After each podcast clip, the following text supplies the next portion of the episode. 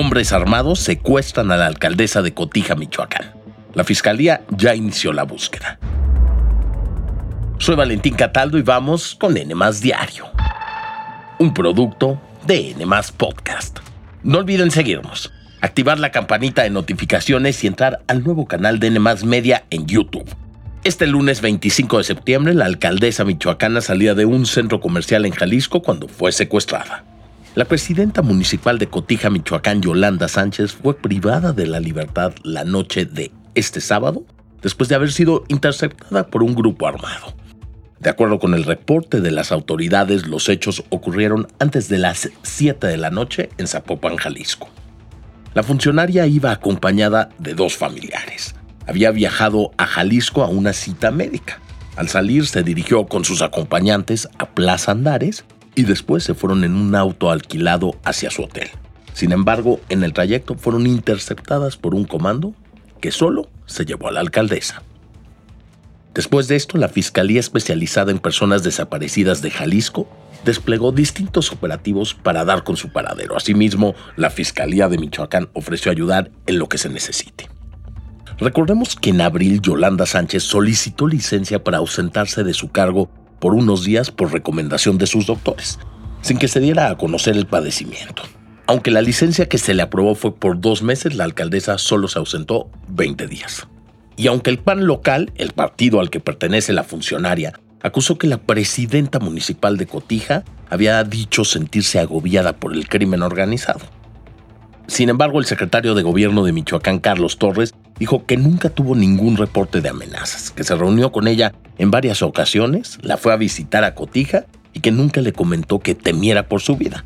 Importante señalar que la funcionaria no contaba con un equipo de seguridad, es decir, con guardaespaldas.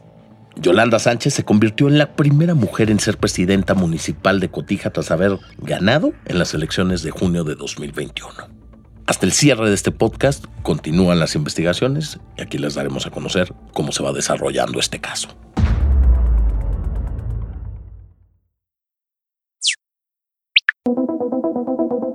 Y como muchos de ustedes saben, hace unos días se conmemoraron los 22 años de los ataques terroristas en Estados Unidos donde murieron poco menos de 3.000 personas. En este contexto, un juez militar en Bahía, Guantánamo, determinó que uno de los acusados de los ataques de aquel 11 de septiembre de 2001 está incapacitado, es decir, no está en condiciones de ir a juicio, ya que un grupo de médicos militares concluyó que los abusos y torturas que ha sufrido mientras ha estado en custodia de la CIA le causaron una enfermedad mental llamada estrés postraumático con psicosis secundaria. Pero, ¿qué significa esto? Que el acusado ha perdido contacto con la realidad y tiene delirios y alucinaciones. El fallo del juez, el coronel Matthew McCall, significa que Ramsey bin Ashif no será juzgado con los otros cuatro acusados de los atentados, cuyos procesos continuarán sin él y para quienes se busca la pena de muerte. Ramsey bin Ashif es un hombre yemení señalado como uno de los principales operadores de los ataques, ya que organizó al grupo de los 19 secuestradores que llevaron a cabo los atentados de las Torres Gemelas. Fue capturado en 2002, estuvo cuatro años en régimen de aislamiento y tortura. Tras su traslado a la base naval estadounidense de Guantánamo en el Mar Caribe, denunció que guardias encargados de su custodia lo habían sometido a diversas formas de tortura para interferir con su sueño hasta por tres días y causarle dolor. La semana pasada, durante una revisión en el Tribunal Militar, la defensa de este terrorista pidió que se reconociera que los problemas mentales que ahora padece el yemení son tan graves que no les permite contribuir eficazmente en el caso ni en su defensa.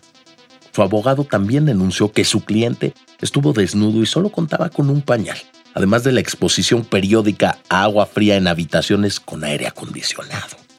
Aunque este hombre ha sido declarado no apto para el juicio, seguirá detenido. En junio, la Relatoría Especial sobre la Protección de los Derechos Humanos en la Lucha contra el Terrorismo de la ONU visitó la base de Guantánamo, la primera visita oficial por parte de un experto de esta organización, en la que señaló que los detenidos viven con daños constantes como consecuencia de prácticas sistemáticas de tortura.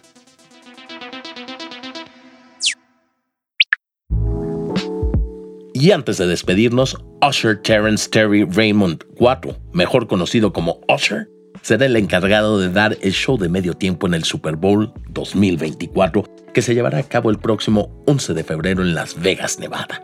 El rapero y productor estadounidense de 44 años ha vendido más de 75 millones de discos. Tiene colaboraciones con Alicia Keys, Justin Bieber y hasta con el colombiano J Balvin.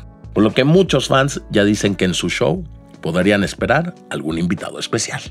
Les platico que el año pasado Rihanna alcanzó más de 118 millones de espectadores, superando la actuación de Katy Perry en 2015. Hasta ese entonces el show más visto en la historia de la NFL. Y díganme una cosa, ¿cuál ha sido el mejor show de medio tiempo del Super Bowl que han visto? Por favor, contesten nuestra encuesta en la sección de comentarios.